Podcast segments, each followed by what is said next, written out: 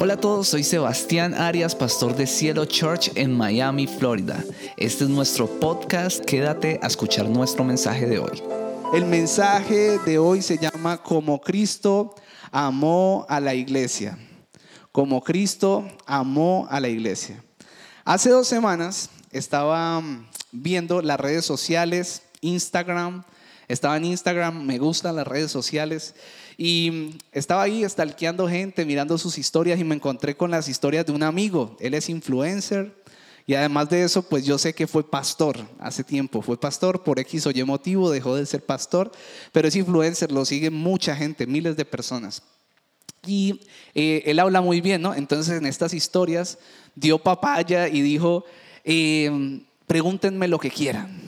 Entonces todo el mundo está hablando de aspectos políticos, preguntando de cosas de las que él habla hoy en día, ¿no? De migración, de todo eso. Pero llegó un momento donde alguien que conocía como su pasado un poco le preguntó, ¿por qué te alejaste de la iglesia? ¿Por qué te alejaste de la iglesia? Escuche bien, era un pastor. Entonces, yo lo vi que él respondió, él respondía en video y cuando respondió estaba un poco apasionado, lo, mostré más, lo, vi más apasionado respondiendo esta pregunta que las otras. Y la respuesta de él fue, yo no me he alejado de la iglesia, yo soy la iglesia, yo no me puedo alejar porque la iglesia soy yo, cada uno es la iglesia, no necesito reunirme porque la iglesia soy yo, eso dijo él. Y yo dije, wow, tremendo, o sea, pasé las historias, pero fue muy extraño. O bueno, no fue muy extraño, yo digo que fue algo como sobrenatural. Yo quedé súper inquieto, yo solo estaba viendo historias. Yo tengo mucha gente que sigue a Cristo en las redes sociales, debió haber sido eh, una historia más. Pero yo seguí pasando y yo no podía dejar de pensar en esa en esa respuesta de él, ¿no? En esa respuesta. Y como que me pasaban los pasajes de la Biblia por la mente, muchos pasajes como que, yo siento que fue como un viaje de mi espíritu a través de la Biblia, así, y yo veía, wow, esto no encaja, esto no...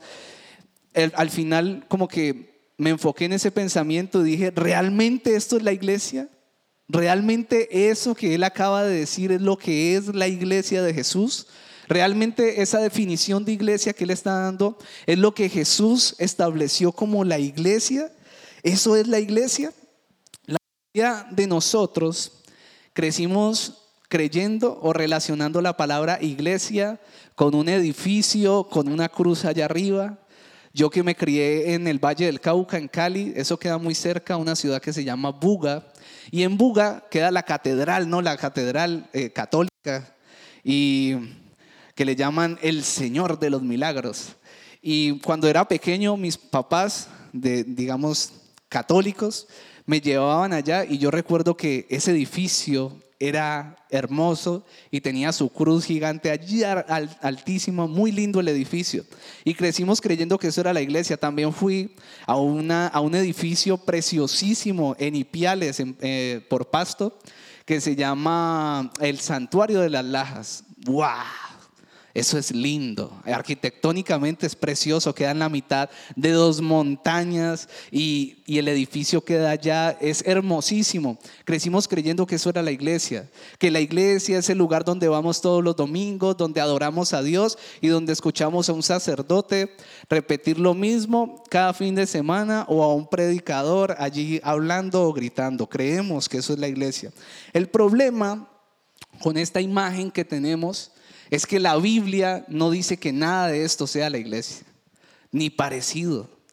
La Biblia en ninguna parte dice que la iglesia sea un edificio. La Biblia en ninguna parte dice que la iglesia sea un lugar donde se va todos los domingos. La iglesia no es un edificio, esa no es la iglesia del Señor. Al contrario de eso, lo que la Biblia dice es que la iglesia son personas. La iglesia es una comunidad. La iglesia es una asamblea. La iglesia es una reunión. La iglesia es un grupo de gente que es enviada hoy en día. Después de la venida del Espíritu Santo somos enviados. La iglesia es un grupo de personas que es, que es enviada a predicar y a hablar de las buenas nuevas de Jesús. Y creo que esta es la mejor imagen de iglesia que podemos tener, personas. Ahorita les estábamos hablando de, los cambios que estamos haciendo y todo esto surge de una inquietud que Dios ha puesto en Angélica y en mí desde hace varias semanas. Y es, es, muy curioso porque les hablaba hace días de estrés, de un peso, de un tema. ¿Y sabe qué he creído? Que es que Dios quería hablar conmigo de una manera particular acerca de lo que estamos haciendo como iglesia, de lo que veníamos haciendo y de lo que empezamos a hacer después de que llegamos aquí. Yo creo que Dios está agradado con nosotros. Yo creo que a Dios le gusta lo que estamos haciendo. Yo creo que si, a Dios no le gustara, no nos hablaría ni nos inquietaría, ¿no?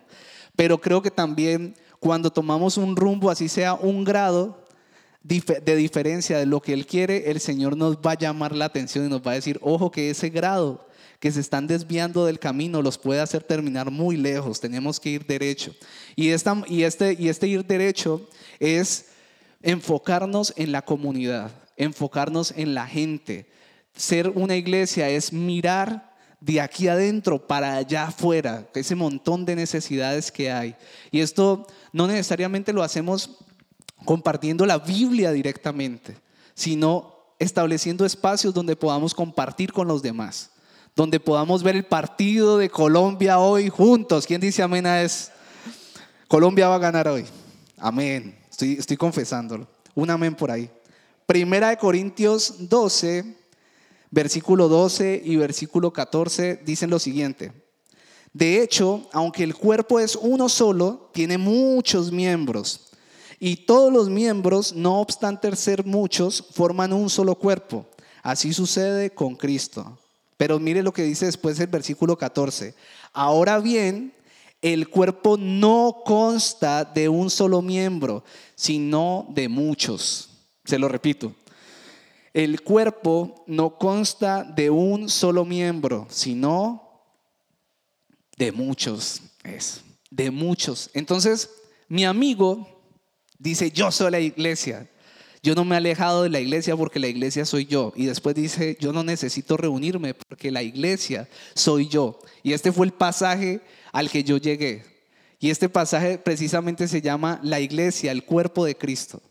Y aquí habla Pablo de lo que realmente es la iglesia. Dice, somos un cuerpo donde Jesús es la cabeza y nosotros somos manos, pies, dedos, orejas. Y nadie puede hacer nada por sí solo, sino que necesita de esa cabeza y necesita del resto del cuerpo. La iglesia no es uno solo, somos todos. Es decir, la respuesta de él estaba bien a medias. Yo soy la iglesia. Pero ojo, yo soy la iglesia cuando estoy conectado con otros cuando estoy en comunidad. El Señor no nos hizo para estar solos. Dios no nos hizo para que estuviéramos aislados. Dios nos hizo para que viviéramos una vida en comunidad. Desde el Génesis, el Señor es insistente con este, con esto. No es bueno que el hombre esté solo. Yo se lo modifico un poquito. No es bueno tampoco que la mujer esté sola. No es bueno que la gente esté sola.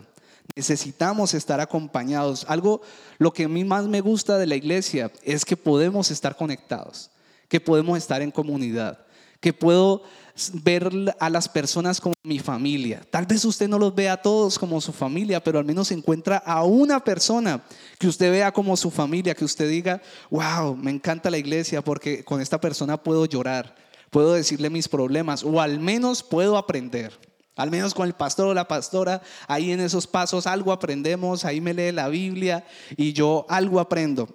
Eso es la iglesia. Algunas personas podrían ver esto que estoy explicando como un simple problema de lenguaje. No, eso es un, un, tema de significado, listo. La iglesia no es un edificio, son personas, pero para mí es más que eso. A mí me parece que saber exactamente lo que es la iglesia, conocer lo que la Biblia dice que es la iglesia, puede cambiar el rumbo de nosotros. Si nosotros seguimos creyendo que la iglesia es este lugar, nosotros no nos vamos a poder enfocar en la comunidad. De hecho, es lo que está pasando. No, en la iglesia es el domingo tan chévere, pero si no compartimos tiempo juntos, no vamos a poder hacer lo que Dios nos llamó a hacer. Amén. Yo no quiero que mis hijas y sus hijos crezcan creyendo que la iglesia es solo este lugar.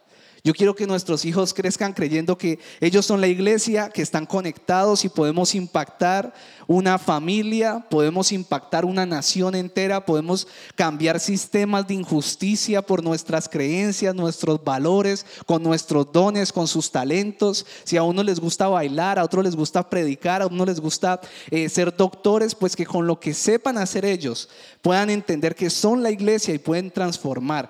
Eso es lo que Jesús vino a hacer a establecer su iglesia. Y con estos doce muchachos, porque eran jovencitos, lo que hizo fue empoderarlos espiritualmente. Vino el Espíritu Santo, les dijo, esta es la manera de vivir, este es el sistema, este es el poder que van a usar y vayan, transformen el mundo con este mensaje y con el poder del Espíritu Santo. Pero eso es lo mismo que Dios hoy nos dice a nosotros. Dios quiere usarnos en este tiempo. En Efesios 5:25 dice que los esposos debemos amar a nuestras esposas así como Cristo amó a la iglesia y se entregó por ella. Oh, veo a los esposos ahí como que, ¿cómo? No estoy predicando de matrimonio, pero esto es poderoso. ¿Sabe por qué? Porque no hay nada que Jesús ame más que su iglesia. No hay nada que Jesús ame más que ver la comunidad de Cristo unida. Por esa comunidad fue que Cristo murió y fue a la cruz. Dios ama que vivamos en comunidad. Dios ama que vivamos juntos. Dios ama que nos reunamos. Dios ama que nos reunamos no solo aquí, sino afuera a aprender algo, en un bonfire, a adorarlo, a escuchar al otro. ¿Cómo estás? ¿Cómo te sientes hoy? ¿Estás triste hoy? ¿Te ascendieron? ¡Wow! Celebremos eso. Compremos una torta porque estás de cumpleaños. Lloremos juntos, riamos juntos. Dios ama eso. Eso es lo que dejamos de hacer. Pero lo vamos a volver a hacer. Amén vamos a volver a ser la iglesia del Señor. Y le damos gracias a Dios porque Dios habla. No hay nada más importante para Dios que su iglesia. Por eso cuando una persona, ustedes pueden usar su discernimiento, cuando una persona dice, yo amo a Dios pero no me gusta la iglesia, pues carece de conocimiento de la palabra, pero si ya conoce la palabra y sigue diciendo eso, uno lo que podría concluir es, no ama a Dios. No ama a Dios realmente. Es como cuando alguien se casa con alguien que ya tiene un hijo y dice, amo a esa persona pero no amo a su hijo. Eso no puede ser. Eso no puede suceder. Si tú amas a esa persona, la amas con su pasado, con su presente, con su futuro. Es así con Dios. Si tú amas a Dios, amas a su iglesia. Imperfecta, esa iglesia con hipócritas. ¿Quién tiene algo de hipocresía aquí? Uy, estoy con ángeles. Se están congregando ángeles aquí en la iglesia. Eh, estamos llenos de imperfecciones, pero Jesús vio eso. Jesús ama la iglesia y por eso dio la vida por ella. Entonces quiero compartirles algunas lecciones que Dios nos da para una buena vida en comunidad. ¿Alguien quiere escuchar eso? Sí, amén. Eso. Entonces el primero es, la primera lección es entender el poder de la hospitalidad entender el poder de la hospitalidad. Yo recuerdo que cuando estaba pequeño en Colombia, en mi casa no, no había mucha abundancia, de hecho muchas veces había escasez, nunca sobraban las cosas, había escasez a veces, algunas veces nos llegaron a cortar la energía, eh, siempre en los exámenes del colegio eh, llegaban con un listado cuando iban a hacer las evaluaciones y decían, yo iba a empezar la evaluación y decían, yo era de los primeros en la lista, Arias Villegas Sebastián, salga por aquí, no ha pagado la mensualidad. Siempre, eso era siempre, eso era siempre que habían exámenes. Había escasez, pero en mi casa siempre llegaba alguien, siempre habían amigos de nosotros que llegaban, tal vez un amigo de mi papá, las personas a veces llegaban sin avisar. Nosotros no entendíamos mucho de qué era escasez y todo eso, pero llegábamos con alguien. Y si llegaba la hora del almuerzo o de las medias tardes o la comida, siempre había un plato de comida para esa persona, siempre. En mi casa se vivía aquel refrán de Colombia, no sé si en sus países, en, Dominicana, no sé si, si lo aplican, pero dice em, ese, ese refrán que dice, donde comen uno o donde comen dos, comen tres. Eso se aplicaba ahí en mi casa. Donde comen dos, comen tres. No era pues que estuvieran regalando la comida, pero si alguien estaba allí, le iban a dar comida, iba a comer bien. Y eso se convertía después en una conversación allí, nos actualizábamos, nos reíamos, hacíamos comunidad. Pero ¿sabe algo? Mis papás, sin conocer mucho del Señor, aplicaban la hospitalidad. No solo la hospitalidad, sino la generosidad. A veces cuando una persona dice, no, es que yo no tengo para dar, para ser generoso, la primera vez que yo doné para la iglesia, que yo di para la iglesia, di mil pesos. Mil pesos. Después mi diezmo era como diez mil pesos. Parecía poquito, pero es que Dios no está mirando la cantidad, Él está mirando tu agradecimiento en tu corazón. Yo quiero enseñarles eso. Y también entonces, lo que vemos en la casa, en mi casa paterna y materna, es que había hospitalidad.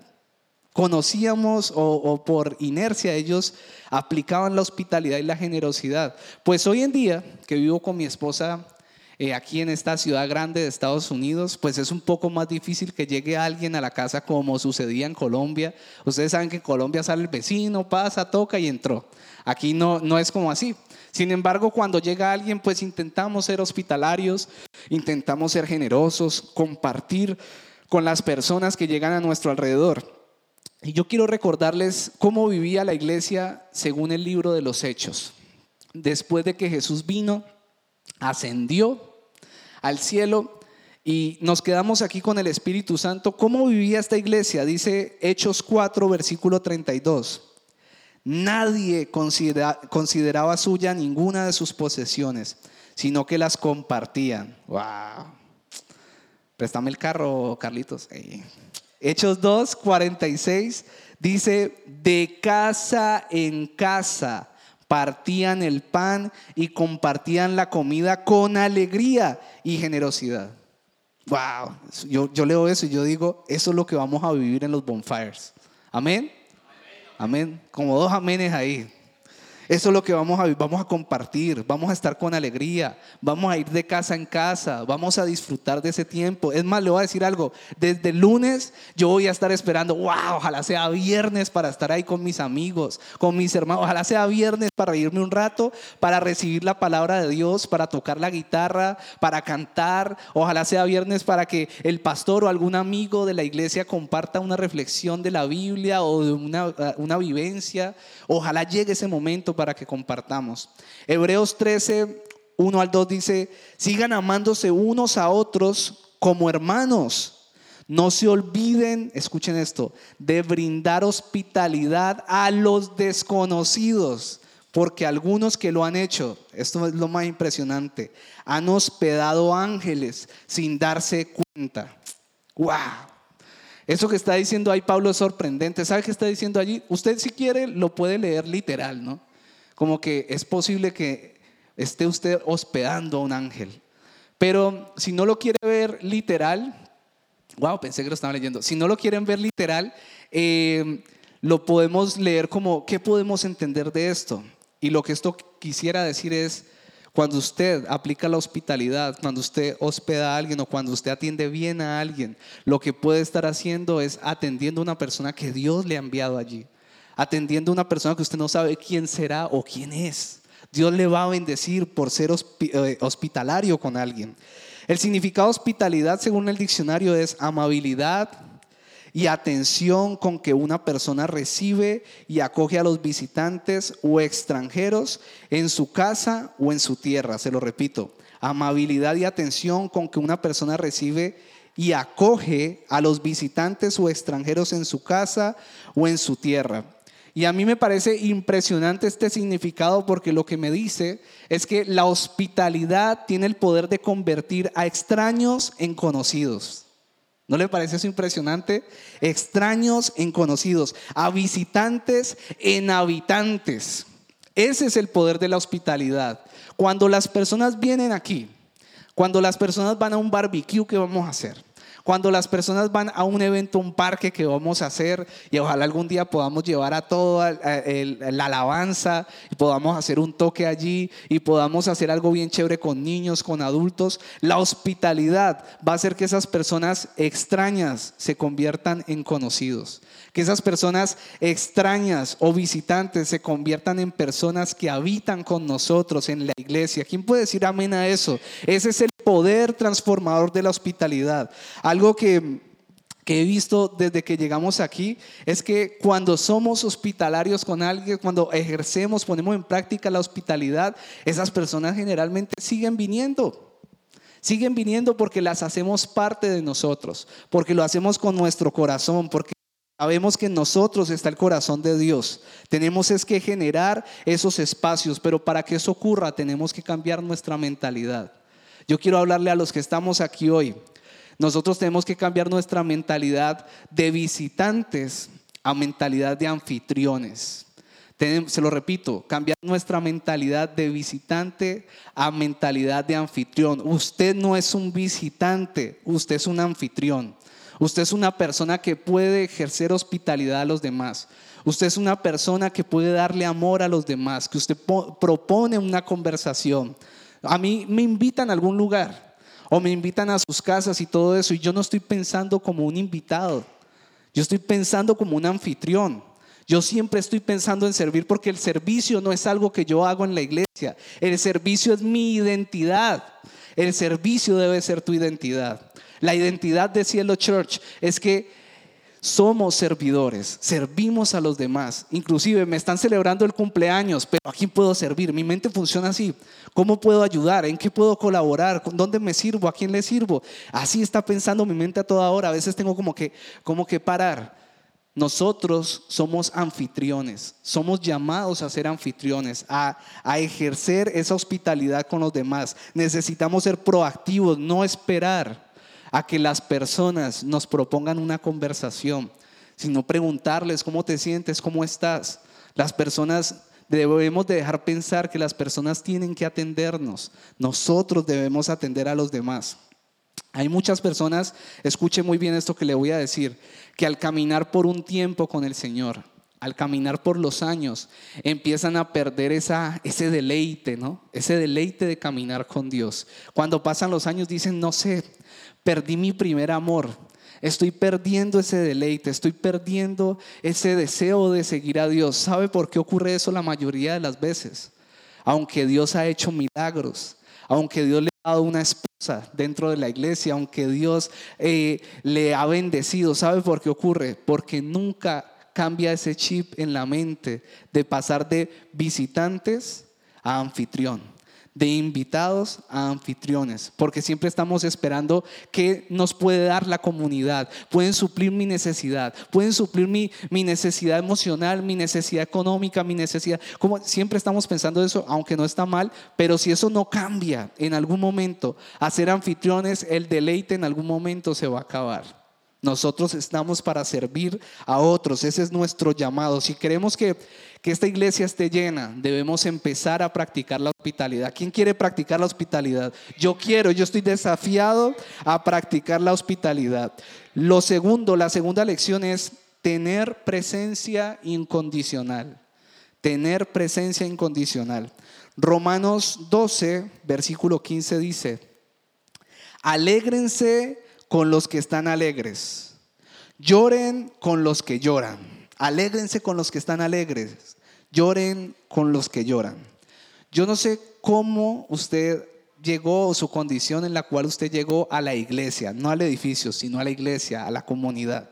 No sé en qué condición llegó, pero en mi caso yo llegué súper roto, súper triste, súper deprimido, súper solo. Había tomado la decisión de alejarme de, de muchas personas que que yo sabía que no le hacían como bien a mi vida.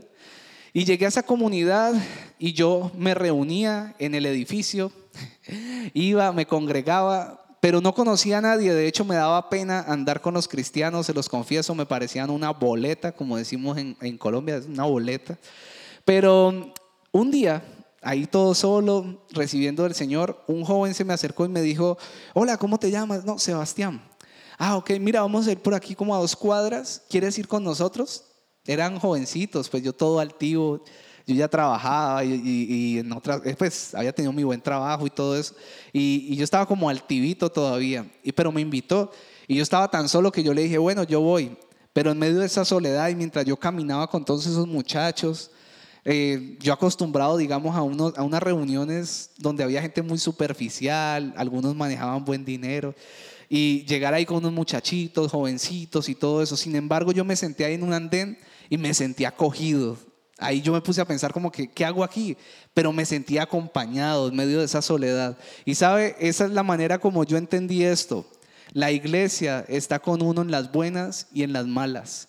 Cuando nos va bien y somos re exitosos, pero también cuando nos va mal. Cuando nos va mal y cuando nos va bien. Cuando hay escasez, pero también cuando hay abundancia. La iglesia, esta comunidad, debe de ser una iglesia que permanece allí al lado de cada uno. Cuando las cosas, eh, cuando las vacas son gordas, pero también cuando las vacas son flacas. Amén a eso. La vida de David está llena de enseñanzas. Y una de las grandes enseñanzas de este hombre es que a pesar de que fue perseguido, a pesar de que lo quisieron matar, a pesar de sus problemas, de sus altibajos en la vida, de estar en la cima y después abajo, a pesar de todo esto, siempre estuvo conectado a la comunidad. Siempre tuvo alguien con quien adorar. Siempre encontró a alguien que estuviera en las buenas y en las malas con él.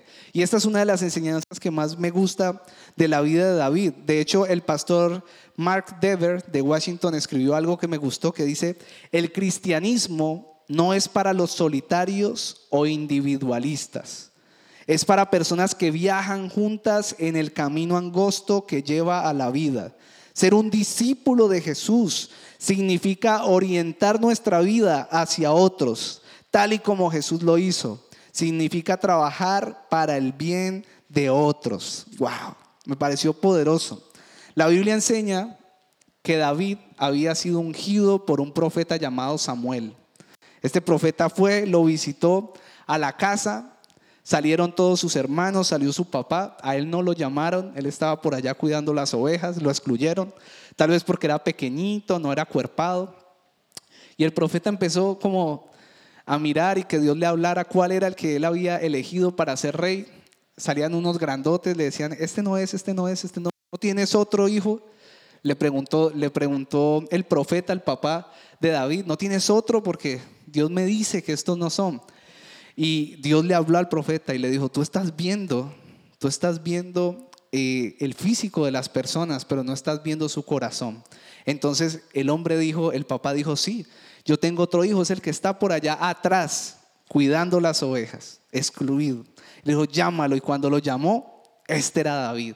Lo ungió, le aplicó aceite, le dijo, Dios te ha llamado a ser el rey de Israel. Tal vez en esa promesa él esperaría, bueno, mañana soy rey, pero como todo es un proceso, él empezó a caminar. No fue rey de inmediato, le tocó esperar muchos años, pero en ese proceso por cosas del destino, llegó a trabajar con el rey del momento.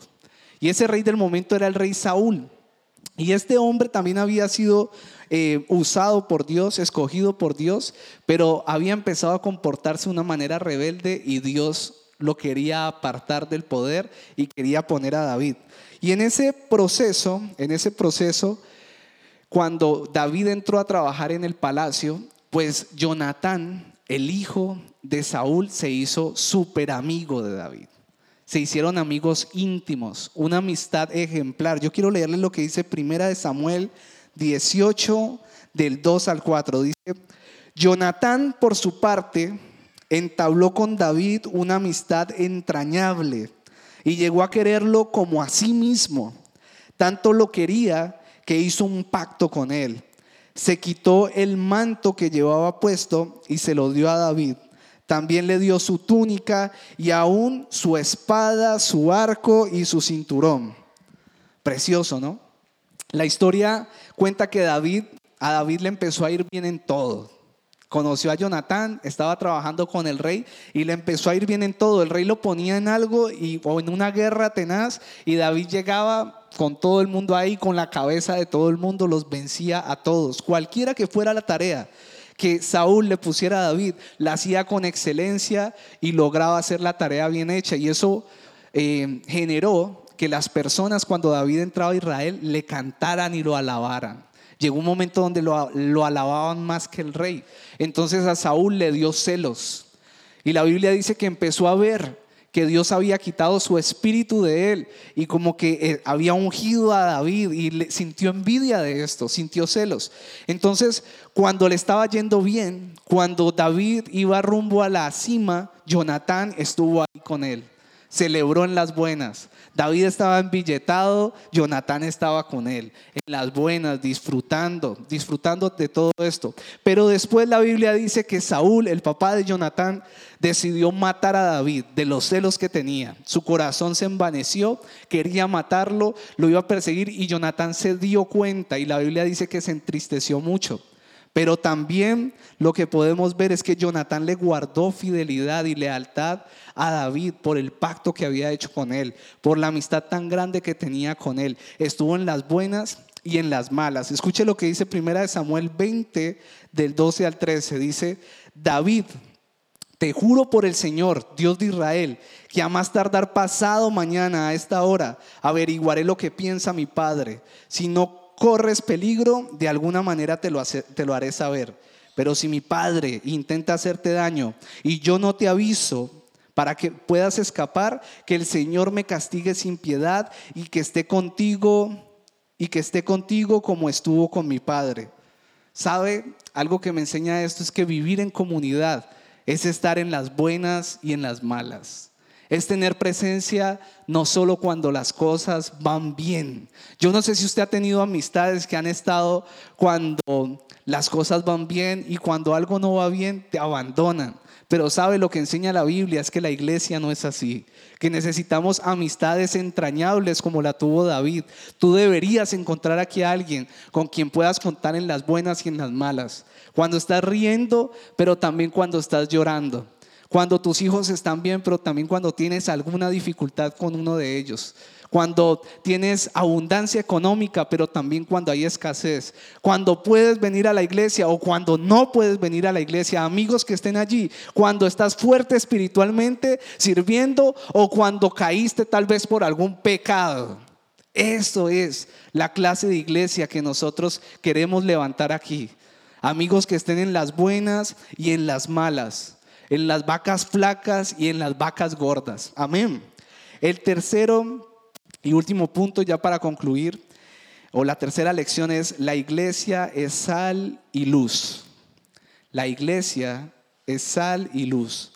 Mateo 5, del 13 al 16 dice, ustedes son la sal de la tierra, pero ¿para qué sirve la sal si ha perdido su sabor? Pueden lograr que vuelva a ser salada, la descartarán y la pisotearán como algo que no tiene ningún valor. El versículo 14 dice, ustedes son la luz del mundo, como una ciudad en lo alto de una colina que no puede esconderse. Nadie enciende una lámpara y luego la pone debajo de la canasta, de una canasta. La sal tiene algunas características. Una de esas características es que la sal penetra. Cuando los que saben cocinar aquí, los que sabemos cocinar aquí, eh, sabemos que cuando echas la sal, digamos, a la carne, penetra a la carne, ¿verdad? Entra.